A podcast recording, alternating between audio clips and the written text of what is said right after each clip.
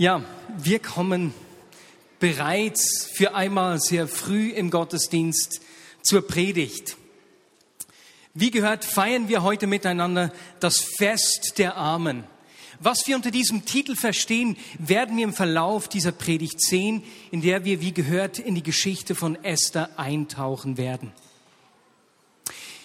Im Buch Esther ist der Ursprung des biblischen Purimfestes aufgezeichnet, an das dieses heutige Fest angelehnt ist.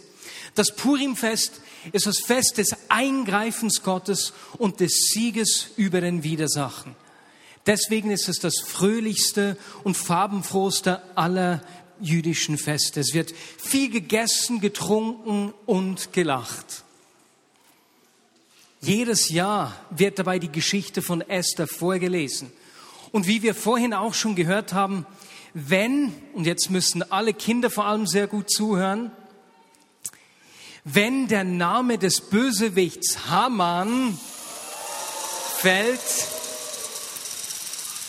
dann wird mit Rasseln, wenn man keine Rasseln hat, irgendwie sonst mit Geräuschen, zum Beispiel mit einem Buhruf, na, laut Lärm gemacht.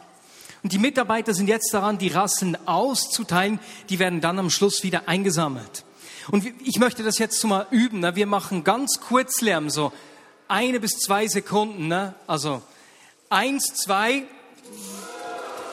Ah, das muss schneller gehen. Ne? Eins, zwei. Ja, ist ausgezeichnet. Wir üben das jetzt mal. Lärm. Kein Lärm, na super. Guten Nachmittag miteinander. Hat jemand von euch meinen Hamburger gesehen? Na, ich habe euch erwischt.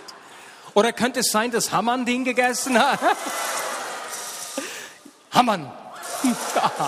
Ich sehe, ihr schnallt das. Genauso geht es. Jedes Mal, wenn ich den Namen Hammann sage, dann machen wir alle während zwei Sekunden so richtig Lärm. Genau.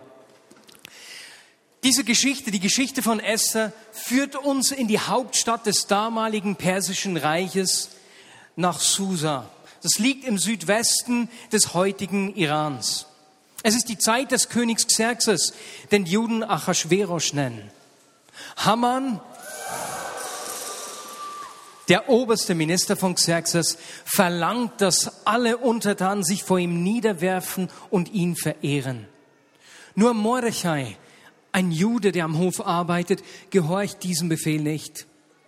Und ich meine, wenn wir uns das mal überlegen, zu wissen, was das bedeutet und zu sagen, nein, ich werf mich nicht nieder, denn ich bete einen Gott an. Das zeigt uns etwas von einer anbetenden Haltung, das ich mir für mein Leben und für uns alle auch wünsche. Egal was es mich kostet, egal was es mit sich bringt, da gibt es einen Gott, für den ich lebe unabhängig davon, wie es sich anfühlt. Ich lebe für eine Person. I'm living for the audience of one. Das begeistert mich. Haman wird so wütend. er wird so wütend, dass er sich an Mordechai und mit ihm an allen Juden im persischen Reich rächen will. Die Juden sind Fremde in Persien, sozusagen unfreiwillige Asylanten eine Minderheit in diesem persischen Reich. Und Haman verleumdet sie beim König. Da ist ein Volk, das zerstreut und abgesondert lebt. Sie halten sich nicht an deine Kö Gebote, König Xerxes. Sie integrieren sich nicht. Lass sie nicht ungestraft davon kommen. Die Wut von Haman ist so groß, dass er die Juden ausrotten lassen will. Er wirft ein Los, um den Tag zu bestimmen, an dem das geschehen soll. Davon hat das Fest übrigens seinen Namen, denn das persische Wort für Los ist pur, Mehrzahl Purim.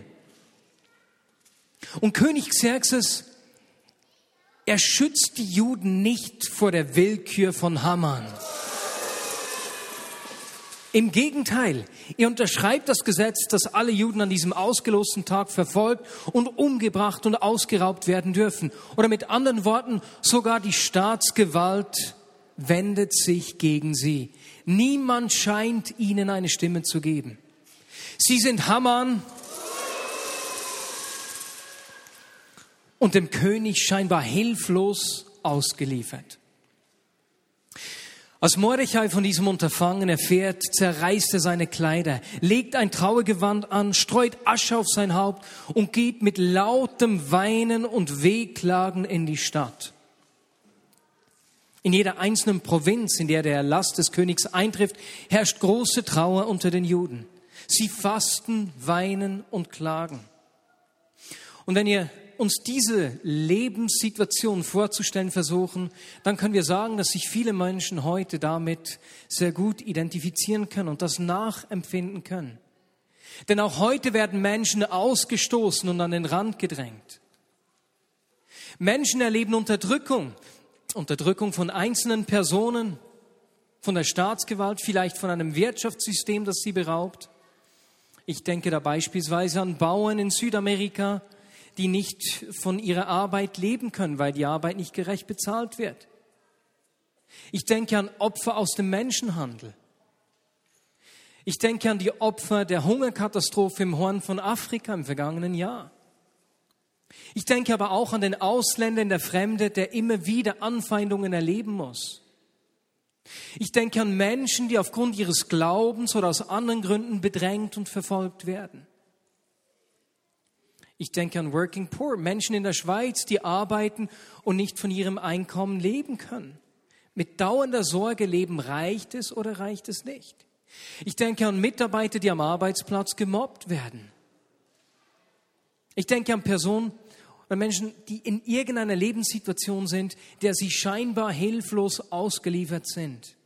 Sei es finanzielle Not, Krankheit, Einsamkeit, ich habe in den letzten Wochen mehrmals mit Menschen gesprochen, die kaum mehr schlafen können und dem scheinbar hilflos ausgeliefert sind. Haman.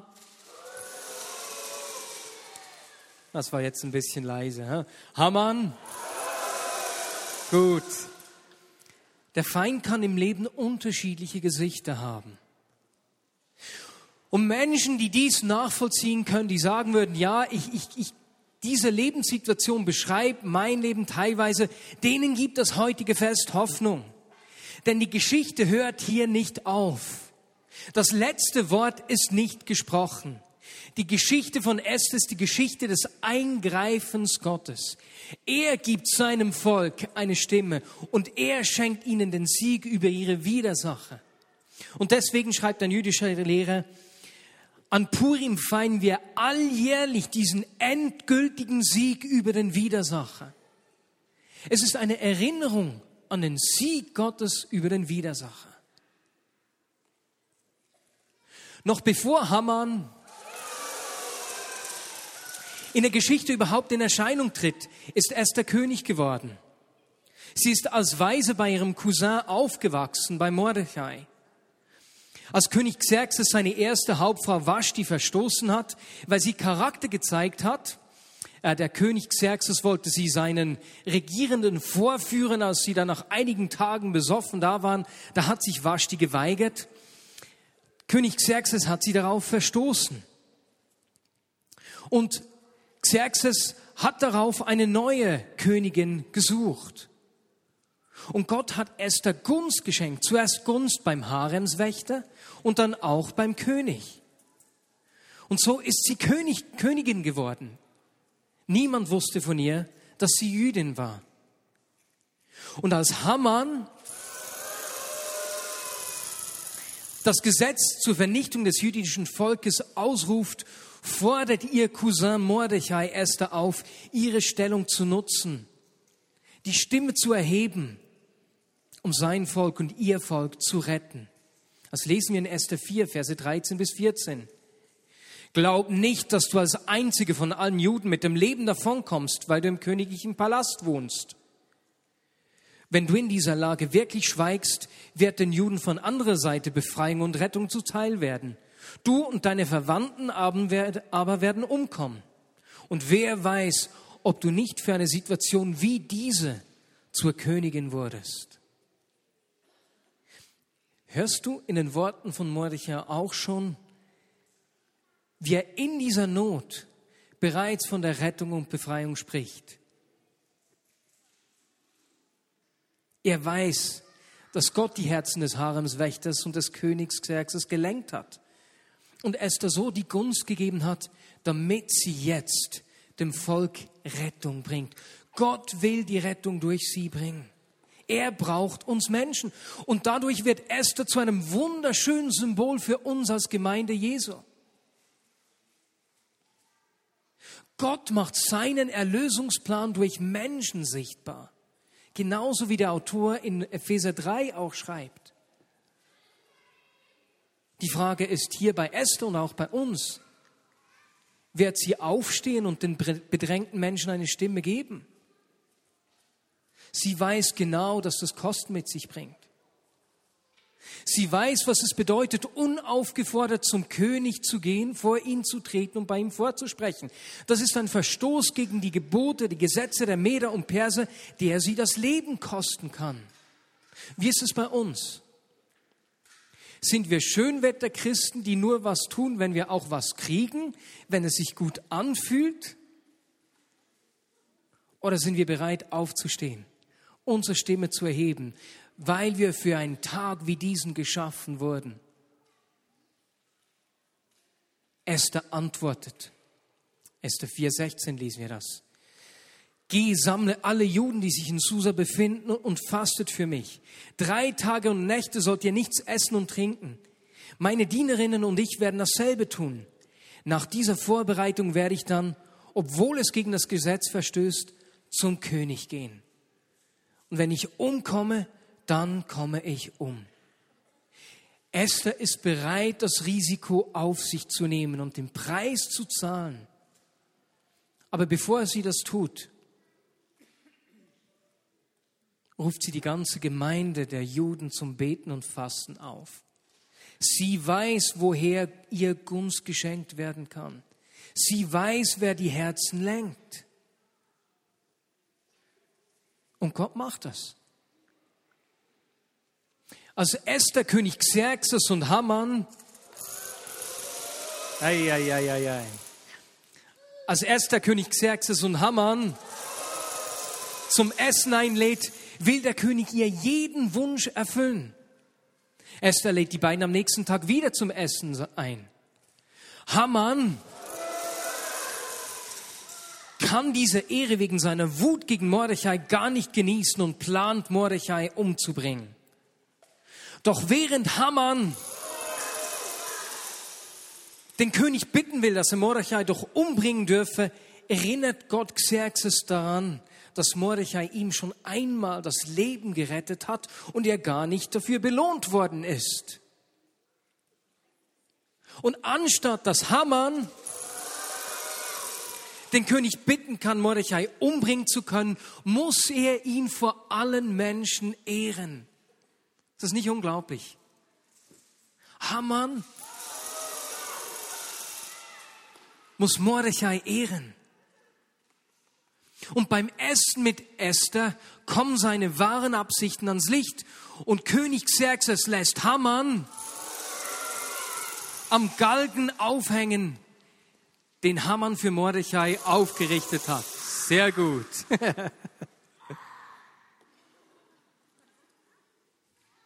Die Schlacht ist geschlagen. Haman wird aufgehängt. Der Widersacher ist besiegt. Aber weißt du, wer Haman ist? Er ist ein Amalekiter, ein Nachfahre von Esau und dem letzten König der Amalekiter, ein Nachfahre von Agag, den König Saul gegen Gottes ausdrückliche Anweisung von Bann verschont hatte. Er wird sozusagen von der eigenen Geschichte verfolgt. Ein jüdischer Gelehrter schreibt deswegen, an Purim feiern wir den endgültigen Sieg über den Widersacher. Einige unserer Weisen sind der Meinung, dass dieses Fest deshalb auch dann noch bestehen bleibt, wenn alle anderen Feste ihre Bedeutung verloren haben werden. Purim, das Fest des Sieges Gottes über den Widersacher. Und für uns ist der Bezug zum Neuen Testament natürlich offensichtlich hier. Es ist naheliegend. Jesus ist gekommen, um den Gefangenen und Unterdrückten Freiheit zu bringen. So wie wir das am Anfang des Gottesdienstes bei dieser Frau am Brunnen gesehen haben.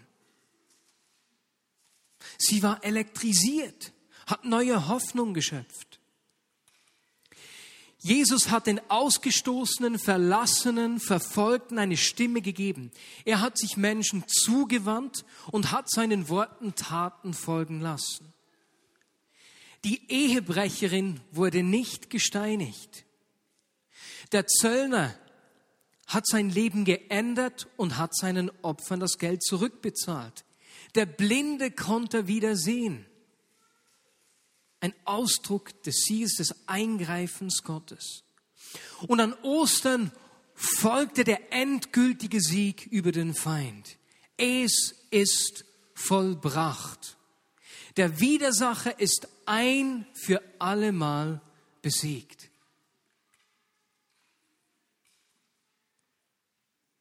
In der Geschichte von Esther gibt König Xerxes den ganzen Besitz von Haman an Esther. Seine ganzen Besitztümer gehen an Esther. Und Mordechai erhält den Siegelring, den er Haman wieder weggenommen hat. Oder mit anderen Worten, der König nahm Haman die Vollmacht weg und hat sie Mordechai gegeben. Und auch an das erinnert uns Jesus, der seinen Jüngern nach der Auferstehung sagte in Matthäus 28, mir ist alle Macht im Himmel und auf der Erde gegeben. Ich habe sie dem Feind wieder weggenommen. Nun geht zu allen Völkern und macht die Menschen zu meinen Jüngern. Ich habe den Feind besiegt. Es ist Zeit, dass er herausrückt, was er dem Menschen gestohlen hat. Ich habe ihm die Vollmacht wieder weggenommen, die der Mensch ihm beim Sündenfall gegeben hat. Und ich gebe sie euch. Purim ist eine Erinnerung an uns, dass dieser Sieg errungen ist. Und wir lesen in der Geschichte von Esther, wie die Bewohner von Susa sich freuten und Mordechai zujubelten. Xerxes hat einen neuen Erlass verfasst, damit die Juden sich verteidigen konnten. Und wo auch immer dieser Erlass vorgelesen wurde, feierten die Juden und jubelten laut. Und die Völker begegneten ihnen mit Hochachtung und viele Menschen schlossen sich ihnen an. Und an diesem ausgelosten Tag geschah genau das Gegenteil davon, was Haman ursprünglich bezweckt hatte. Mit der Unterstützung der Befehlshaber der Provinzen, der Menschen, die da überall gelebt haben, wurden die Juden ihre Feinde her. Ist das nicht ermutigend? Er gab uns Schönheit statt Asche, Freudenöl statt Trauer. Purim, das Fest des Sieges Gottes über den Widersacher das Fest des Sieges über Haman. Wir werden jedes Jahr daran erinnert, dass dieser Sieg errungen ist. Und Jesus, daran wollen wir uns erinnern miteinander. Das wollen wir feiern heute miteinander. Du hast den Sieg errungen ein für allemal. Wie Esther beten wir um dein Eingreifen.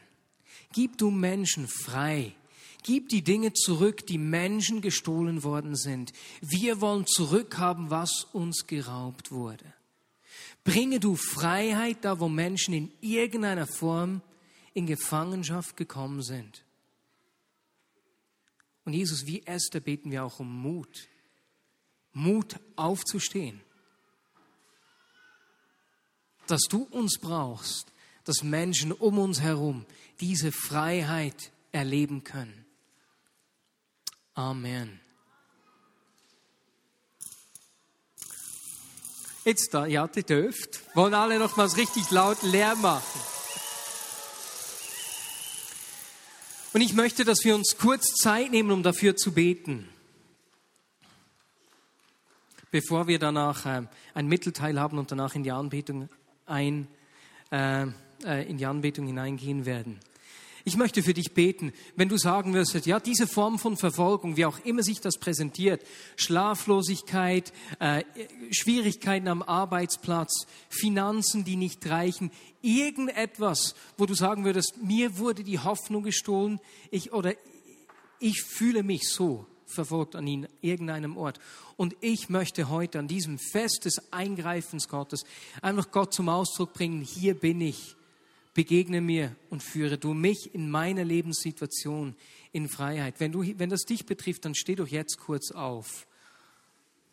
Einfach am Platz, wo du bist. Und lasst uns miteinander für das Eingreifen Gottes beten. Es kann auch eine Krankheit sein, das kann wirklich Herausforderungen am Arbeitsplatz sein, können Beziehungen sein, die angegriffen sind. Wo du sagen wirst, hey, hier versucht der Feind etwas zu stehlen in unseren Beziehungen. Und jetzt lasst uns miteinander auf die Personen zugehen, die aufgestanden sind. Die Menschen am Podcast, ich werde auch für euch beten. Lasst uns einfach verteilen und auf die Menschen zugehen, die aufgestanden sind. Und betet wie Esther, dass Gott eingreift und diesen Sieg in ihrem Leben sichtbar macht. Fragt sie ganz konkret, was geschehen ist. Ich habe gestern eine Mail erhalten, so eine, eine richtig ermutigende Geschichte von einer Frau, die sich selbst geschnitten hat, eine junge Frau. Für die wurde gebetet und die, die Narben sind während des Gebetes verschwunden. Ist das nicht ermutigend? Vor den Augen der Menschen, die gebetet haben. Bitte einfach um das Eingreifen Gottes in die konkrete Lebenssituation.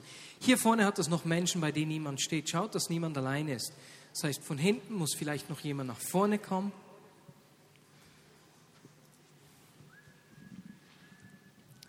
Jesus, ich bete genauso für die Menschen, die zu Hause Podcast hören. Heute an diesem Fest des Eingreifens Gottes. Komme du mit deiner Kraft. Jesus, du hast den Sieg errungen, ein für allemal.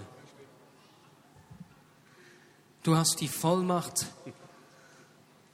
die Macht erhalten, dir ist alle Macht gegeben und du hast diesen Ring bildlich gesprochen, an uns, deine Gemeinde, deine Nachfolger weitergegeben. Und deswegen beten wir um Befreiung. Für alle Menschen zu Hause, die Podcast hören, um dein Eingreifen. Für die Menschen hier im Gottesdienst. Lasse du Menschen wieder schlafen, die nicht schlafen können und deren Schutz da angegriffen ist. Ich bitte dich für Wiederherstellung von Beziehungen. Ich bitte dich fürs Eingreifen am Arbeitsplatz, Frieden am Arbeitsplatz. Mehr von dir. Heiliger Geist, mehr von dir. Heiliger Geist, mehr von dir. Gib du Hoffnung. Gib zurück, was gestohlen wurde.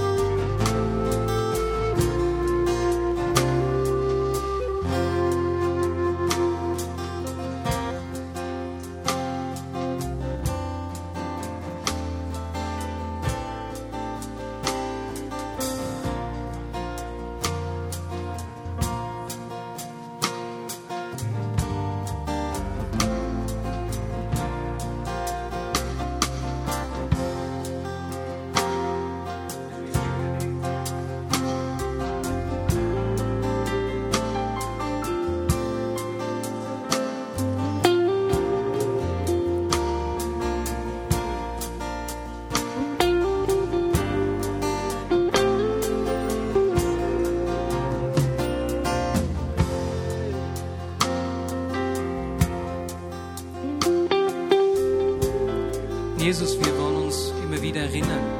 Das ist ein jährliches Fest, die jährliche Erinnerung, dass du den Sieg errungen hast. Dass es eine Realität ist, die Auswirkungen hat auf unser Leben. Und Jesus, ich bitte dich, dass du gerade dort die Hoffnung wiederherstellst, wo, wo, wo diese, die, diese Erinnerung wie angeknackst ist. Wo Menschen so oft gekommen sind zu dir so oft gebetet haben für Menschen oder so oft Gebet empfangen haben und scheinbar nichts geschehen ist. Und wie die Schlagkraft in dem Sinne zurückgegangen ist. Jesus, dort wo Menschen nicht sehen, dass sie wie Mordechai diesen Siegelring erhalten haben, den die Vollmacht gibt. Jesus, ich wünsche mir für uns als Gemeinde ein neues Bewusstsein, was es heißt, diesen Siegelring zu tragen.